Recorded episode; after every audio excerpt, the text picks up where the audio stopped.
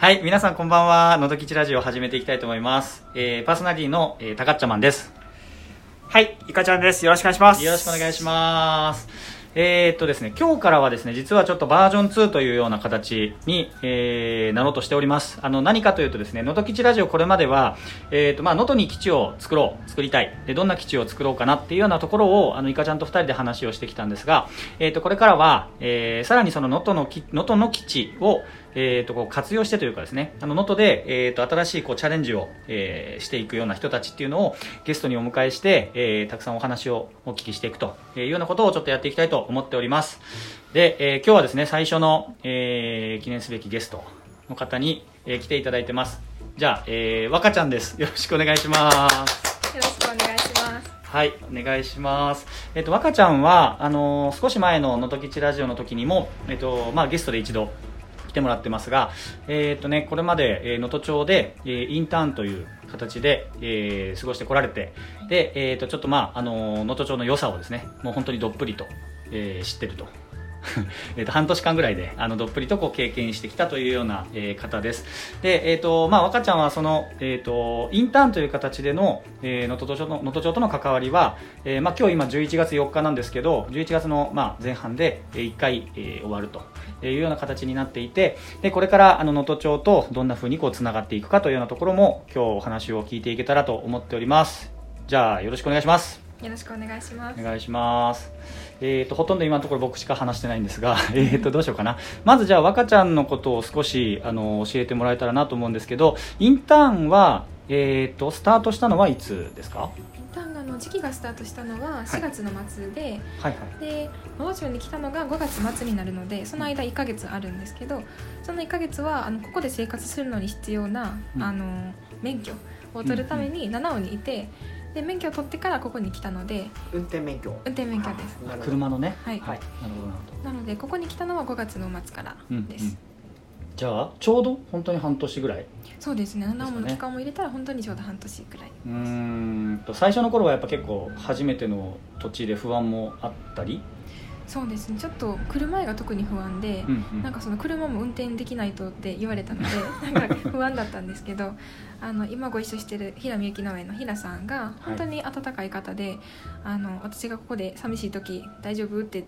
電話してくれたりとか、うん。なんか一緒に洗剤箱も買いに行ってもらったりとか、うんうん。本当に生活の一部もご一緒したのでなんかその辺の不安は本当に平さんのおかげでなかったです。うーん。それはあのこのインターンのスタートの前の時点で、えー、と平見ゆきさんとはもうあのお話何回かしてとか、えー、とどんなどんな場所になるかとかどんな、えー、と仕事をするのかみたいなのは事前に結構ちゃんと分かってあの参加したっていう形になるんですか、そうですね。3割くらいは大体こんなことだろうなっていうので、うん。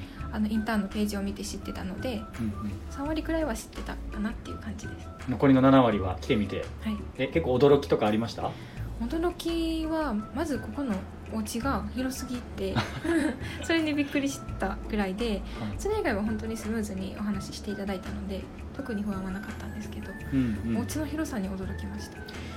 えーっと今もともとは若ちゃんは大学生。はい大学生です。大学生で、えーっと町でいうとどこどこに住んでる？町は、えっと、下宿先が神戸市神戸。ですはい。あじゃあ、えー、ともともと住んでた家からすると今のこの部屋は部屋っていうかこの家はもう何倍も大きいみたいな感じ。本当にもう一部屋が私の借りてたマンションの一室くらいのここれこれくらい。えいかちゃんこれこれぐらいの大きさのお家ってもう普通一般的なサイズですかね？いや、うんと一般的っていうよりも、多分、うんと僕の方の海側の方は、うんとここまで大きくなくて、で、今若ちゃんがいる、うん柳田地区とかは結構こういう大きな家が多い場所かなっていうふうに、あうん、あの道路走ってても、あはい。家大きいねって多分感じながらみんな通っていくような、都市部から来た人はね。で海の方行くと少しやはり土地がないので、うん。うん、と結構密集してギュッてなっている家が多いっていうところですね。ああ確かに確かにそうですよね、あそうか。じゃあ山山、まあ、海と山っていうことでいくとこの辺りは結構やっぱそういった家の大きさみたいなことも、まあ、驚くほど広い広かったり大きかったりみたいな、まあ、部屋の数もすごいたくさんですもんね。ですね、はい。そうですよね。なるほどな。じゃあ広い家にはもう慣れて。だいぶ慣れてきました。え掃除大変？掃除は本当に大変でちょっとできてないところもあるんですけど あのお掃除ロボットに頼りながらああそうですね。本当に必要なとこだけは自分でしてとかなるほどまあでもこれからそろそそれこそ雪が降ったりとかそういう季節になってくるとまたさらに手入れ大変になるんですよねきっと。そうですね。雪が降るとやっぱうんと朝除雪するっていうか雪かきするっていうか、うん。うんはい。が出てきますからね。はい。そうですよね。なるほどな。じゃあ広い家にも慣れて仕事もじゃあ、えー、と具体的にやってたことってどういう内容なんですか？具体的には主に SNS あの平見ゆき農園のインスタを更新していて、うんうん。今でも担当をしているんですけど、はい。それ以外にあの旬の時期とかは収穫に入ったりとか、うん。あと選別して出荷作業したりとかうん。あと今年の7月からキッチンカーも始まったのでそのスタッフとして入ったりとか、うん。イベントに出店したりとか一緒にしてます。なるほど。えもうじゃあ、えー、とブルーベリーのことはかなり詳しくなった？だいぶ勉強しました。へえそれあのなんだろうな。なんかブルーベリーのなんていうんですかねそのあるあるじゃないけどなんかちょっとこんあのこういうの知ってるみたいなことって何かあったりします？あこっちに来てブルーベリーで知ったことみたいな。ー知ったことはブルーベリーってすごく目にいい印象があると思うんですけど、私の感覚としては目よりもあのお腹にいいよくて食物繊維がバナナより多いんです。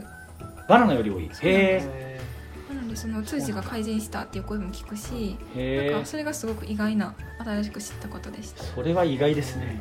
僕も知らなかった。それはあのむちゃくちゃ意外ですね。朝におすすめです。へえあれなんかもし大量に食べ過ぎるとあのなんか良くなかったりとかすることってなんかあるあるの？かよくなかったり時々その冷凍を食べ過ぎるとあのはい。冷たくてお腹を壊したりとか、あとは水分も多いのでうん。ちょっとお腹下したりはあるかもしれないですけど、うん。ブルーベリーをいっぱい食べることあんまりないので 多分大丈夫です。そうですね。あの僕もあんまりないだろうなと思いながら、えー、と数少ないこう経験の一つとしてその、えー、と平見由紀さんのブルーベリー農園でのこうブルーベリーのなんだあれ。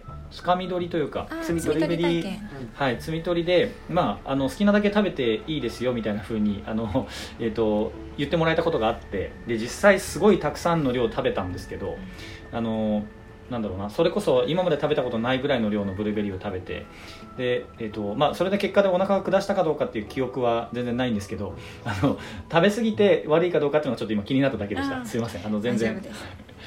なるほど。お腹にいいか、えーそういうの全然知られてないあのブルーベリーの魅力なのかもしれないですねそれも。そうですね。あまり知られてないかもしれないです。うん。えー、とさっきの SNS 運用のお話とかはもともと SNS の運用とかはやったことがあるというか仕事でやってたりとかそういうのもあった昔以前大学で所属してるサークルのインスタはずっとやっていて、うんうん。でその経験があったのであの平さんにもそれをお伝えしてうん。じゃあややろうかっていうことになりました。あなるほど。じゃあもともと SNS アカウントの運用できる人を探していたわけではなくて、えー、とどっちかというと若ちゃんの得意なことが、えーとまあ、SNS のアカウントをこう運用することもできるっていうような話があったから、えー、とごまかしてもらえたみたいなそういう形なんですかね流れとしては。そうですね。なんかその得意な子がいたらいいなくらいのうん。感覚うんだったとお聞きしてるので、うんその初めから絶対にっていう感じではなかったんですけど、うん。うん私がこっちに来てからますますあのお手伝いさせてもらえるようになったっていう感じです、実際こういろいろやる中ではあの成功したり失敗したりというのを繰り返してちょっと修正を続けていったり、まあ、やっぱり SNS 運用ってこう続けることが本当にすごい重要みたいなイメージがあるんですけどなんか難しさ感じるポイントってありますか？しいところ本当内容をどう構成するかがかなり難しくてうんそのたくさんお伝えしたいことはあるんですけど、ん。どういう順番で出していくかとかそのこのインタビューはどういうふうに出したら一番伝わりやすいかとか、うんこの商品はどんなふうに見せたら魅力が伝わるかとか、うん。なんかそのお客様にどう伝わるかっていう目線で毎回考えるのでうん。こうたくさんあるコンテンツをどう組み合わせようかなっていうのはずっと考えてます。なるほど。それ出したものに対して、えー、と良かったかどうかっていうその反応とかフィードバックって、えー、と結構ダイレクトに返ってきますか？そうですね。あのいいねが多かったりとか、あと本当に反響いただく時はコメントがついたりとか、うんうん。あとは平さんのあのお友達でフォローしてくださってる方も多いのであのインスタでこんなこと見たよって LINE で教えていただくこともあったりとか、うんうん。反響はかなり実際に感じます。なるほど。でもその反応がちゃんと手に取るっていうか分かるっていうのはいいですよね。そうですね。安心しますね。う んそう分かんないとね、やってて正しいかどうかって全然わかんないとやっぱ改善のしようがなかったりするので。なるほどなるほど。じゃあ結構自信もついてきた感じですか？そうですね。ちょっとずつ自分の方法ができてきて、なんとなくまだこうしっかりは言語化できてないんですけどうん。ちょっとずつ人にお伝えするくらいにはできてきたかなっていうのはあります。なるほどえっ、と SNS の運用もあの仕事にしていきたいっていう気持ちがこれから先もあるですはいこれから先もあります、うんうん。じゃあまだまだ旅道の途中っていう感じなんですね。はい本当に駆け出しっていう感じ。なるほど。じゃあ引き続きあの平美幸さんのブルーベリー農園のインスタのアカウントの運用とかはこれからも続けていくような予定になってるっていうはい。ことですね、はい。なるほどな。あとはあの若ちゃんといえば若ちゃんといえばって言ったらあの聞いてる人わかんないかもしれませんが、あのイラストがやっぱりあのとっても印象的なんですけど、えー、と絵を描いたりすることはずっと昔から好きなんですか、昔から好きでうん。その別にそんなこう毎日描きたいってほどでもなかったんですけどうん、時々描くのが好きくらいノートの端っこに描いたりとかくらいでした。いかちゃんノートの端っこにイラスト描いてました？いやー書いてないですね。寝てましたね。描かないですよね。ははい、でも確かに書いてる人いますい、ね、見ますね。はい、空いてるところによく落書きっていうとちょっとあれですけど書いちゃう感じ？そうですね。つい書いちゃう、寝るとちょっと似てるんですけどきあんまり聞いてなくてはい、あのこっちに集中し始めちゃう書くことに絵を描くことに集中し始めちゃって全然違うことして終わるみたいな。あ時々ありました。そうか。しゅ授業に集中できなくなったりとかするから絵描き始めるんだそうですね。なんかちょっと空いた時間に描き始めてなんかそれが乗ってきちゃって 書く方に集中しちゃって授業聞かなかったみたいな、へあでも今ちょっと話してて僕もちょっと思い出しましたけど昔よく電話してる時に絵描いてましたね。電話？今もかな？なんかじゃあ電話で人と話している時にここに紙とペンがあると,、えー、と全く意味のないメモと全く意味のない絵を描いてしまうえそれは電話を聞いてないってことですか？えーっとですねき聞いてますよ。聞きながら手が動動いてる感じがあってその時はちゃんと電話で、えー、とまあでもむちゃくちゃ集中してる電話だと書かないですね。めちゃくちゃ集中してる電話だとちゃんとしたメモを考えながら取りますけどあんまり考えなくていい会話してる時になんかこう自動書記のように手が動くことがあってあの感覚に近いのかなと思ったんですけどどうやら違いますね。なんかちょっと違うような感じが 違いますね違いますねね。してきたな。はい、大変失礼いたしましたそうか。じゃあ、えっと結構ちっちゃな頃から絵描くことは好きでなんかななんて言うんだろう。ちゃんと勉強したりとかっていうことは今までやったことあるんですか？あ全然してなくてへあの美術の授業くらいです。え学校の授業ってこと？学校へえ。なんかかなりあの若ちゃんのイラストってこう独創的で、うん。えーなんだろう。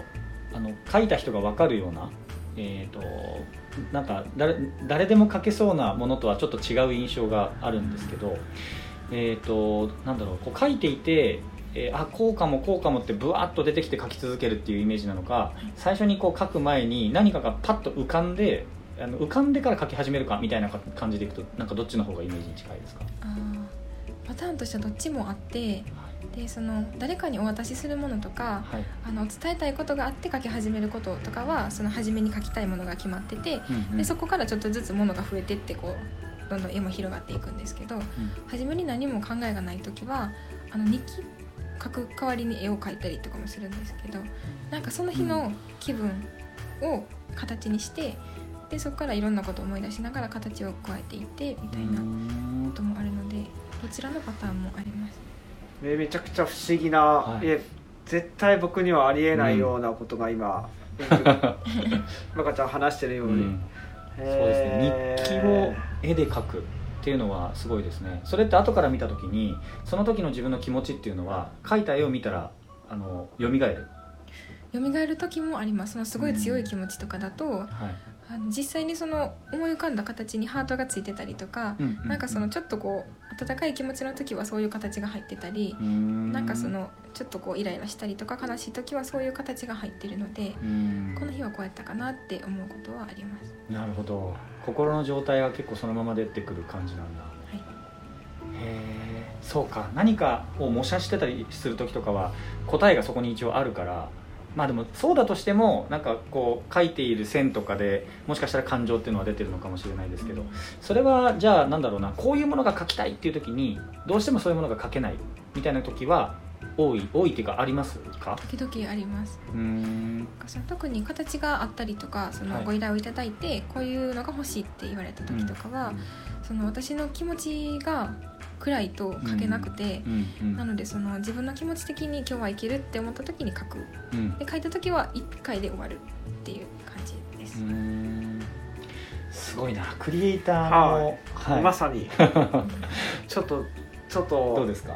僕と僕の住んでるレイヤーだいぶ違うなっていう。はでも乗らないと,、えー、と納得できる作品がアウトプットできないってことですもんねきっそうなとねんですえー。それはじゃあ自分でそれをなんだろう自分で自分の、えーメンタルとかをうまく、えーそこに持っていくっていうようななんかそのためのあのルーティンだったり切り替えのためにやってることとかって何かあったりするんですか、基本的にはあまりもしなくて、ん、ペンを持った時に今日はやめようって思ったりとか今日はあいけるわと思って書き始める時もあるんですけどはい。どうしてもその日に書き始めたい時とかは、うんちょっと散歩してみたりとか、うん。うんお風呂入ってからにしようかなとか、うんうん。なんかちょっと一つ挟んで、うん。もう一回ペン持ってやろうかなってなります。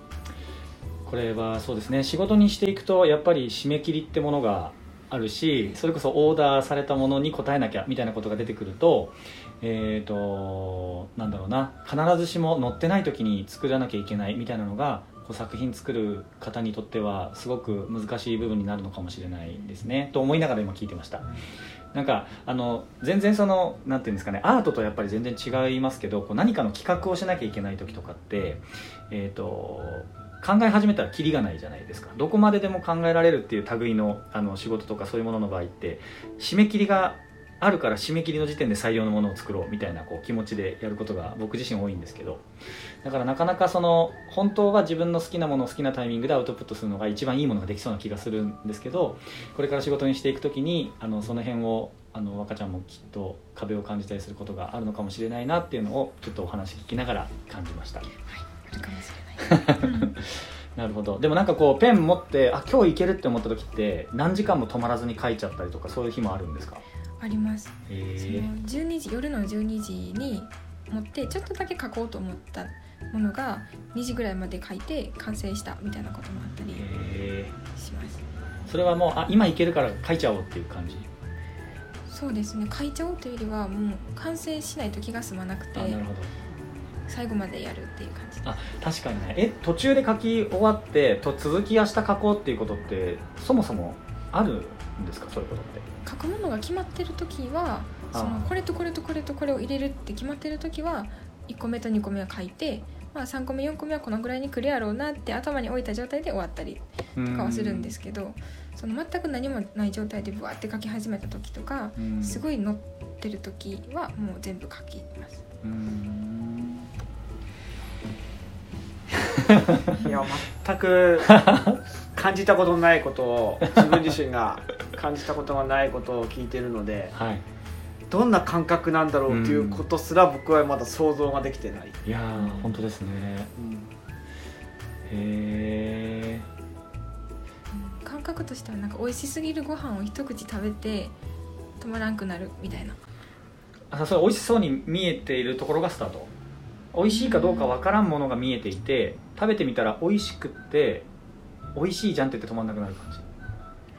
何言ってるのかあー自分では分かんないですけど。うん。あ要は書き始める前に予感があるかっていうイメージなんですけど書き始める前に今書き始めたらめちゃくちゃ止まんなくなるだろうなと思ってスタートするのか、えー、と少し書き始めた時にあこれ止まんないわなのかっていうと書き始めてからですかやっぱり。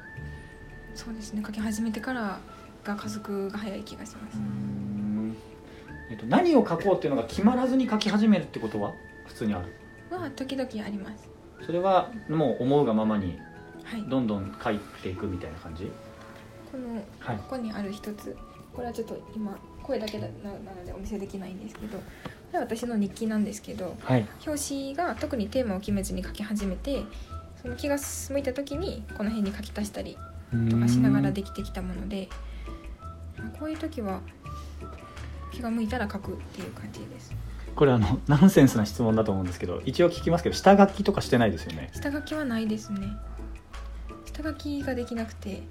あの 下書書きするんです。したあの昔美術の授業とかで下書きするさせられるというかしてねって言われてするんですけど実際にその本書きになると違うものを書きたくうんなって、うんうんなるほど。下書きにそら沿わなくて先生に怒られたりとかはなるほど。昔はあって。上下書きが苦手です。なんか今あるものをちょっと表現できないんですけど言葉で僕は伝えることできないんですけどそもそもこの綺麗な曲線であったり直線であったりとかっていうのは僕は描けないような、うんうんうん。この線を描くことすらできないような感じ、あはい。僕も同じ感覚です、はい、なんかそういうテンプレートみたいなのもないかなとかうん。そこをなぞるみたいなはい。感じないとこの曲線は書けないなと思います、そうですね。ちょっとこれ聞いていただいてる方には伝わらないですけどなんだろうその下書きしないよねってあの今聞いたのもそういう意味ですね。なんかすごく等間隔で線が引かれていたりとか、えっと、一発で書いたにしては迷いが本当になくてで、えーなんだろうこれって失敗した箇所とかって失敗したところは結構あるんですよ。それは あのリカリカバーしてるってこと？はい、はみ出したところからまた線を始めて書き続け書るんのであんまり失敗っていうのはないです。へえだからか。これはちょっとこれなんかあの後から書き終えてこれに名前を付けるとしたらみたいなことはなんかあるんですか？何でしょう。私の絵が大体ごちゃごちゃしてるのでカオスみたいな感じですかね。この辺ちょっと魚っぽいあそこっちから見てるからかな。魚っぽいね。あ本当ですね、うん。